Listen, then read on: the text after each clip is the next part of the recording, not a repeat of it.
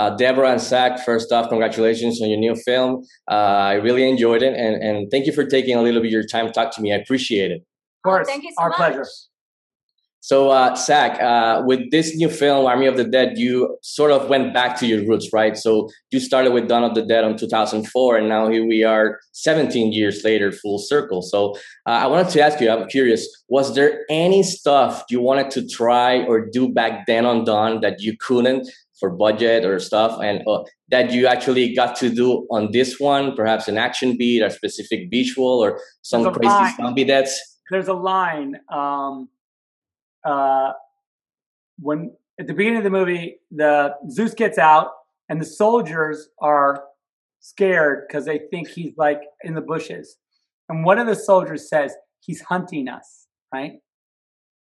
And I really wanted uh, Ving Rhames to say that in the, but he wouldn't. He wouldn't say it. So I was like, oh well, okay.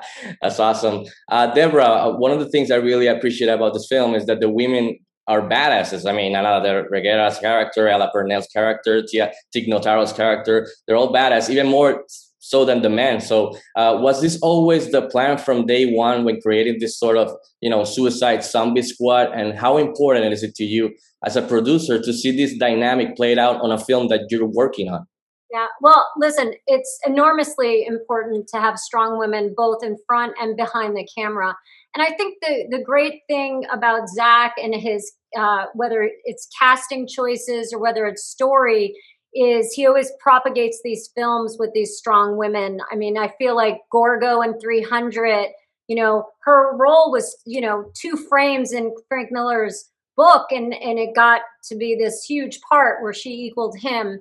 Lois Lane wasn't a damsel in distress. You know, she equaled, I think, Superman in so many ways and saved him as much as, you know, he saved her. And I think here to have in this ensemble so many, you know, amazing women um, is really great. And, you know, it's it's a testament, I think, to Zack, and it's something that I really strive for as a producer. That's awesome. Uh, there, uh, I got one minute, so I wanted to ask you both. You've been working for a long time, and I'm married, so I know. So you've been success, successful working together. There's couples that can work together, and there's couples that doesn't, just doesn't work. So I wanted to ask you, Zack, can you give me a working trait that you love about Deborah, and vice versa? Let's start with uh, Zack. I would say that uh, one thing that's amazing, well, one of the many things, uh, but the one thing that comes to mind is that her tireless um, sort of devotion to the art of the whole thing.